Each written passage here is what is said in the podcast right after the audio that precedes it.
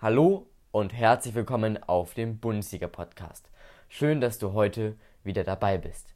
In dieser Episode fasse ich den 33. Spieltag der zweiten Liga zusammen. Nach dem Intro geht es los.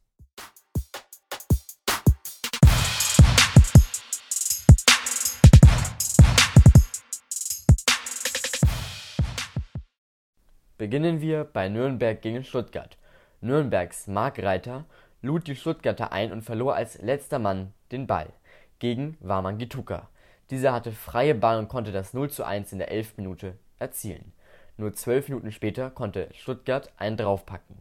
Clement zu Gonzales, dieser artistisch zu Karasor, dieser ließ Martiniak keine Chance, das 0:2. Kurz vor der Pause spielte Warman Gituka zu Kalajdzic und der Stürmer musste nur noch einschieben, das 0:3. Und auch nach der Pause ging es munter weiter.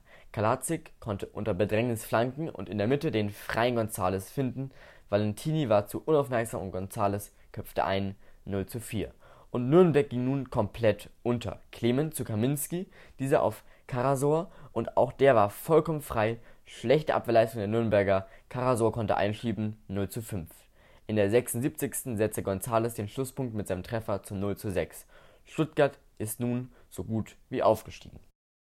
Bei Heidenheim gegen den HSV ging es um den Relegationsplatz. Der HSV konnte sich immer mehr einen Chancenplus erarbeiten, doch der Ball wollte einfach nicht rein. Heidenheim wurde wenig offensiv und daher der Halbzeitstand 0:0. Und direkt nach dem Wiederanpfiff konnte Poyampalo die Hamburger mit einem klasse Solo in Führung schießen, was für ein wichtiger Treffer. Nun wurde auch Heidenheim aktiv und nach einer Ecke und Schnatterer Schuss konnte Schimmer ausgleichen. Aber es gab den Videoassistent. Entscheidung: Handspiel, kein Tor, weiterhin 0:1. Aber Heidenheim gab sich nicht auf. Schnatterer in die Mitte und dort gab es viel Gestocher, bis Hamburgs Bayer den Ball ins eigene Tor beförderte 1:1 nach 80 Minuten. Ein Punkt nützt jedoch beiden nichts und Heidenheim wollte mehr. Flanke, Schnatterer auf Schimmer, dieser legte ab zu Kerschbaumer und dieser konnte in der 90. plus 5 den Siegtreffer erzielen. Was für ein Spiel und was für eine spannende Schlussphase. 2 zu 1 der Sieg für Heidenheim, welche nun Dritter sind und den HSV auf einen Nicht-Aufstiegsplatz befördert haben. Bei Darmstadt gegen Wien Wiesbaden ging es für Wiesbaden um Punkte für die Relegation und nach fünf Minuten konnte Scheffler die Wiesbadener in Führung schießen, die Vorarbeit kam von Franke. Darmstadt wurde offensiver und Wiesbadens Keeper Lindner musste Dosuns Gewaltschuss mit aller Kraft abwehren. Bei einer Ecke der Darmstädter riss Dittgen Darmstadts Rad um und für diese unnötige Aktion gab es den Elfmeter für Darmstadt. Kempe trat an, doch Lindner war zur Stelle und konnte abwehren. Nach der Pause wollte Darmstadt mehr. Ho auf Dosun und dieser per Kopfball zum 1:1 in der 63. Minute.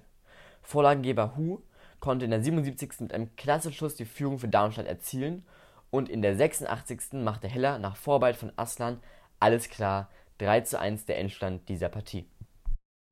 Bei Karlsruhe gegen Bielefeld wurde es fulminant. In der dritten Minute konnte Hartl die Arminia schon in Führung bringen. Das 0:2 folgte schon in der zehnten Minute durch Klos. Der Karlsruher Karlsson machte aber auch eine sehr schöne Vorarbeit, dies sollte nicht unerwähnt bleiben.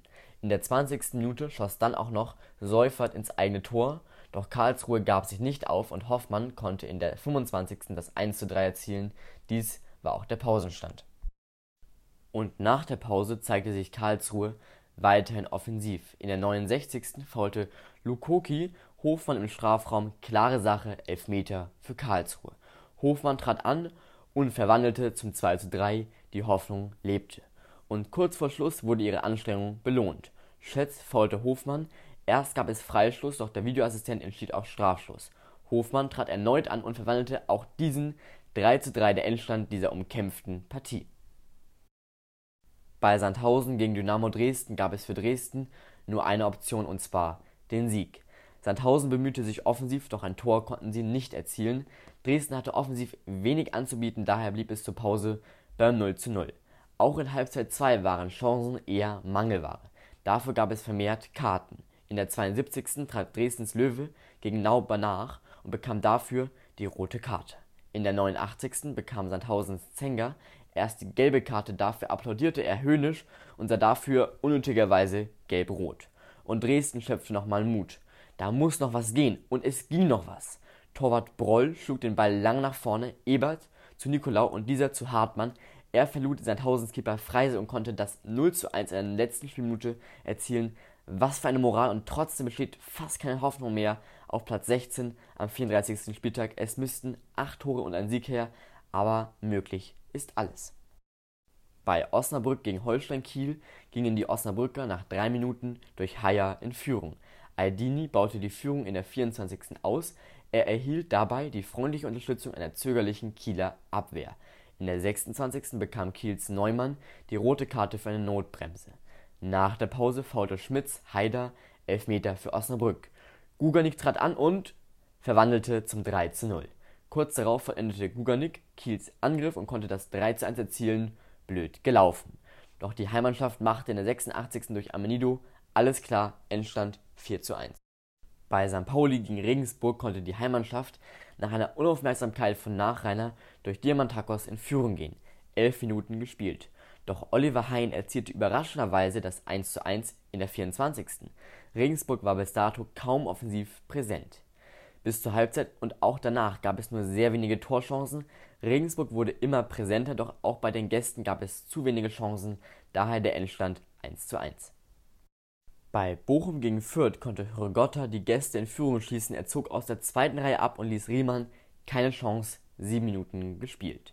Die formstarken Bochumer wurden besser, doch Fürths Keeper Funk war immer auf dem Posten. Doch noch vor der Pause fand Tesches Kopfball den Weg ins Tor 1:1 der Pausenstand. Kurz nach Wiederanpfiff konnte Osse Tutu die Bochumer in Führung schließen, aber Fürth wurde in der Schlussphase aktiv, Flanke auf Ernst und dieser konnte unbedrängt einschieben das 2:2 und der Endstand dieser Partie. Bei der letzten Partie Aue gegen Hannover gingen die Auer durch Testrot in Führung. Krüger und Hochscheid leiteten diesen Treffer super ein. Aue traf im Laufe der Partie zweimal den Pfosten, bis Fandrich in der 67. das 2:0 erzielen konnte. Marvin Duksch konnte dann in der 79. die Fürther wieder ranbringen, doch mehr ging nicht, daher der Endstand 2:1. Und somit beende ich die heutige Folge. Ich bin sehr gespannt auf den 34. Spieltag. Dort wird es oben wie unten nochmal spannend. Ich hoffe, dir hat diese Folge gefallen und somit sage ich Tschüss und bis zum nächsten Mal.